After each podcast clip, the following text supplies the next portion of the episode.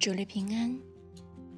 今天我们来读《传道书》第十二章，从第一节至十四节。你趁着年幼、衰败的日子尚未来到，就是你所说我毫无喜乐的那些年日未曾临近之先，当纪念照你的主。不要等到日头光明，月亮星宿变为黑暗，雨后云彩返回。看守房屋的发站，有力的屈伸，推磨的稀少就止息。从窗户往外看的都昏暗，街门关闭，推磨的响声微小，却了一觉，人。就起来，歌唱的女子也都衰微。人怕高处，路上有金黄，杏树开花，蚱蜢成为重担。人所愿的也都废掉，因为人归他永远的家。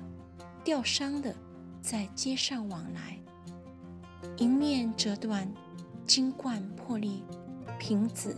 在泉旁损坏，水轮在井口破烂，尘土仍归于地，灵仍归于赐灵的神。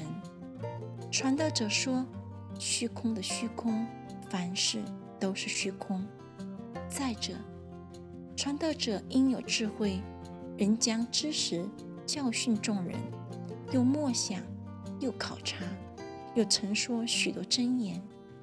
传道者专心寻求可喜悦的言语，是凭正直写的诚实话。智慧人的言语好像刺棍，会中之师的言语又像钉稳的钉子，都是一个牧者所赐的。我儿，还有一层，你当受劝诫。着书多，没有穷尽；读书多，身体疲倦。这些事都已听见了，总意就是敬畏神，谨守他的诫命，这是人所当尽的本分。因为人所做的事，连一切隐藏的事，无论是善是恶，神都必审问。